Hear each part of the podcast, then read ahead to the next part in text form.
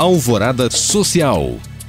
A instituição Lacre do Bem realizará nos próximos dias uma grande ação social, seguindo todas as orientações de higienização, em parceria com a ONG Gerando Falcões, com o objetivo de ajudar e dar assistência às famílias necessitadas que foram impactadas pela crise econômica gerada por conta da pandemia de Covid-19.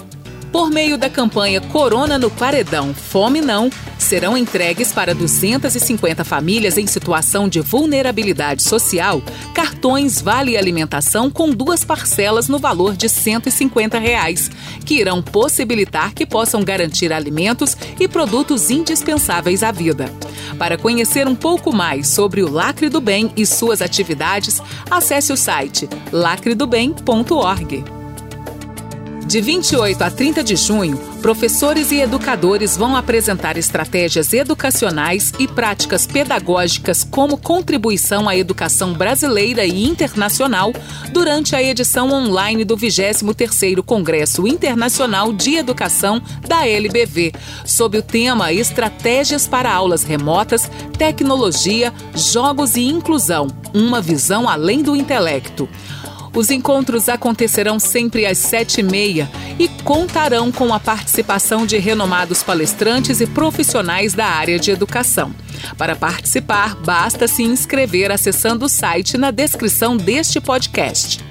O SENAC realizará entre os dias 22 e 24 de junho o Experimenta SENAC, uma série de palestras gratuitas de forma online em que serão discutidos temas sobre atuação profissional, carreira e o mercado de trabalho tendências e consumo pós-pandemia, habilidades essenciais dos perfis profissionais que se destacam e diferenciais competitivos na hora da recolocação serão alguns dos temas abordados nos encontros.